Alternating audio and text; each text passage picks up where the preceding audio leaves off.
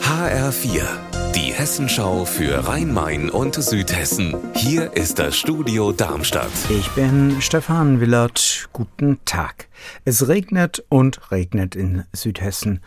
Einige Open-Air-Veranstaltungen sind bereits verschoben worden wegen des Wetters. Nicht so das Odenwald-Festival Sound of the Forest am Marbach-Stausee. Das beginnt morgen. HR-Reporter Julius Tamm ist vor Ort auf dem Gelände.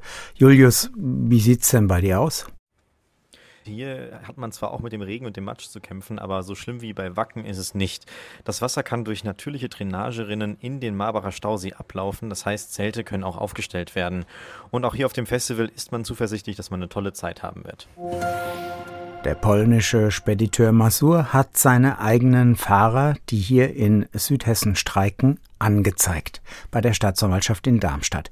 Die Fahrer stehen, die meisten, auf den Raststätten an der A5 bei Gräfenhausen und warten weiter auf ihr Geld, wie sie sagen. HR-Reporterin Nina Michalk ist vor Ort in Gräfenhausen. Wie sieht's derzeit aus?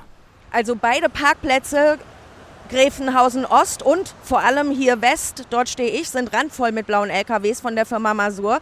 Ich konnte sie jetzt gar nicht alle zählen. 160 Fahrer sind es insgesamt, die hier streiken.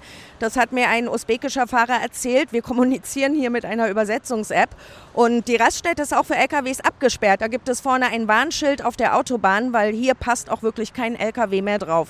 Und die Strafanzeigen gegen alle Fahrer, die mit Sattelschleppern der polnischen Spedition hier in Gräfenhausen stehen, schüchtert das ein? Also hier ist niemand eingeschüchtert. Gerade ist eine Delegation von Politikern der Linken angekommen, um Lebensmittel zu bringen. Und einer konnte Russisch übersetzen. Die Fahrer halten die Anzeigen des Spediteurs Masur für absurd. Sie wussten von Botschaftsvertretern davon, die kamen aus Frankfurt hierher, um ihnen das zu erzählen. Und diese Botschaftsvertreter haben ihnen auch angeboten, dass jetzt eine Gegenanzeige erstattet werden. Am Freitag fahren fünf Lkw-Fahrer nach Frankfurt, weil hier sind ja wieder Usbeken, Georgier, aber auch andere Nationalitäten wie Tadschiken zum Beispiel. Und die werden dann ihre jeweiligen Botschaften besuchen. Unser Wetter in Rhein-Main und Südhessen. Mehr Wolken als Sonne am Nachmittag über Südhessen und es kann immer mal wieder örtlich regnen. Ihr Wetter und alles, was bei Ihnen passiert, zuverlässig in der Hessenschau für Ihre Region und auf hessenschau.de.